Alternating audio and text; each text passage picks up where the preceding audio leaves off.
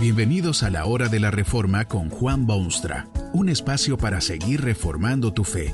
Este podcast es patrocinado por la casa editorial Poema Publicaciones, tu primera opción para libros centrados en el Evangelio, para cada rincón de la vida. Para ver los nuevos libros de este mes, visita nuestra página www.poema.co. Ahora escuchemos a Juan Boonstra con el programa de hoy. Esta conferencia se titula Casi, casi muerto por su padre. Y está basada en las palabras bíblicas de Génesis 22, 2. Toma ahora tu hijo, tu único, Isaac, a quien amas, y ofrécelo en holocausto sobre uno de los montes que yo te diré.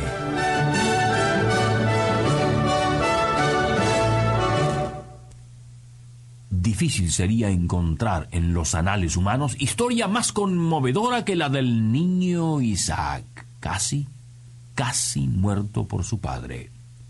Hay la ternura de la paternidad, la agonía de una fe inquebrantable, pero también el horror de una posibilidad escalofriante.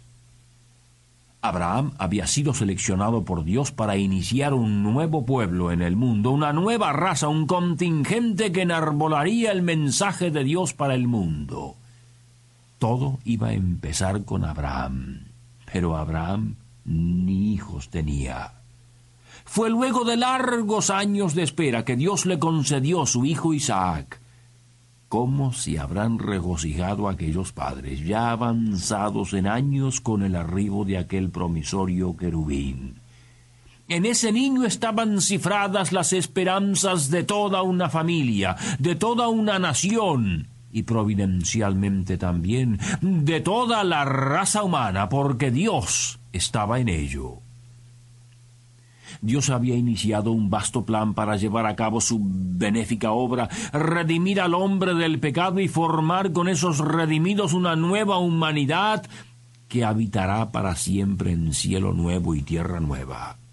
El niñito Isaac era la posesión más preciosa que podía haber llegado al hogar del patriarca Abraham. No sólo infundía ese niñito nuevo gozo en el seno familiar, sino especialmente confirmación de las promesas y fidelidad del Dios a quien servían. Isaac era prueba palpable de que efectivamente Dios estaba obrando en la historia para redimirla y transformarla. No podía haber cosa más altamente estimada en toda la casa de Abraham que aquel niño Isaac. Es por esta razón que la orden divina fue una explosión. Lo hubiera sido en cualquier otra situación. Esta es la orden categórica que Dios da a su siervo Abraham. Toma ahora tu hijo, tu único, Isaac, a quien amas, y vete a tierra de Moría y ofrécelo allí en holocausto sobre uno de los montes que yo te diré.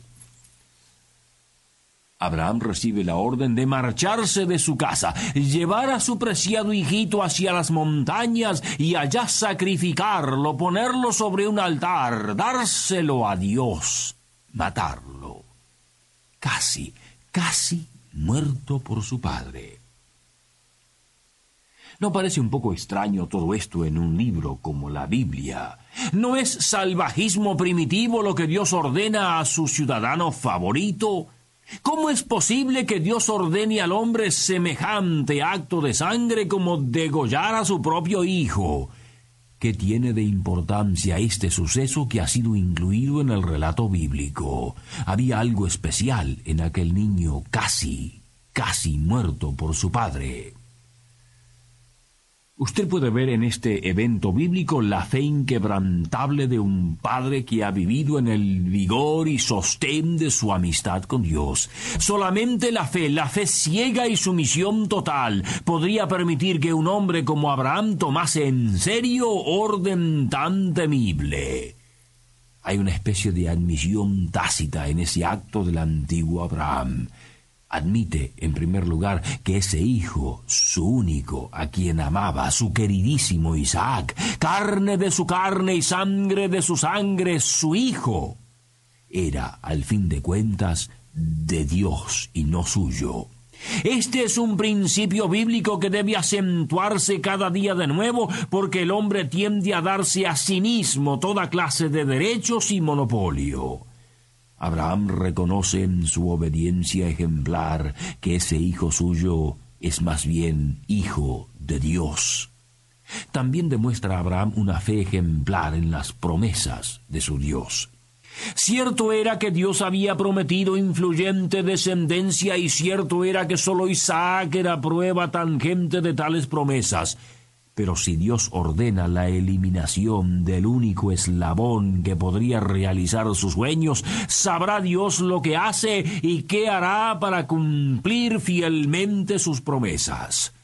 Miles de lúgubres pensamientos habrán surgido a la agitada mente de Abraham. Serias dudas habrán invadido su alma entera, pero en confianza absoluta en Dios procede según instrucciones recibidas. Qué fe maravillosa en las palabras de Dios, una fe que mucho necesita ser imitada y buscada en estos tiempos falaces. El niño que casi, casi fue muerto por su padre, deja ver un alma doblegada ante Dios, pero por eso un espíritu vencedor y entusiasta. Usted puede ver también en este incidente inolvidable que Dios tiene interés en los niños. Era Dios quien había privado a Abraham y su esposa de un hijo en quien sentirse felices y orgullosos y esperanzados. Era Dios quien había ordenado al fin que ese hijo llegase a esos brazos maternales.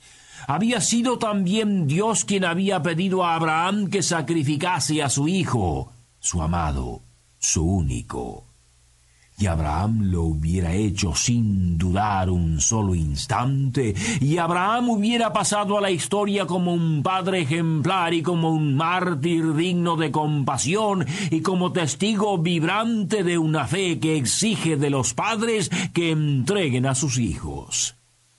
Parecía como que la fe bíblica no era en nada distinta a las demás religiones paganas que se habían establecido en el mundo conocido. Todas aquellas religiones insensatas tenían sus sacrificios horripilantes. En muchas de ellas era precisamente habitual la entrega incondicional de hijos e hijas en sacrificio de fuego a los dioses crueles. En más de una ocasión, una madre lloraba el destino doloroso de su hijito que era quemado en las llamas sagradas. Y ahora el Dios de las Escrituras ordena a Abraham que haga exactamente lo mismo. Toma ahora tu hijo, tu único, Isaac, a quien amas, y ofrécelo allí en holocausto. Casi casi muerto por su padre. Pero solo casi. El Dios de las Escrituras tiene un concepto magnífico de un niño, Isaac o cualquier otro. Jamás permitiría que se cometiese semejante acto de sacrificio paternal. No lo permitiría porque llenaría de soberbia al padre que tal cosa hiciese y destruiría a esa criaturita indefensa. En el momento preciso se deja oír la voz estentoria de un ángel celestial que detiene la mano destructora del padre Abraham y libra así al niñito Isaac para cosas de máxima trascendencia en el futuro.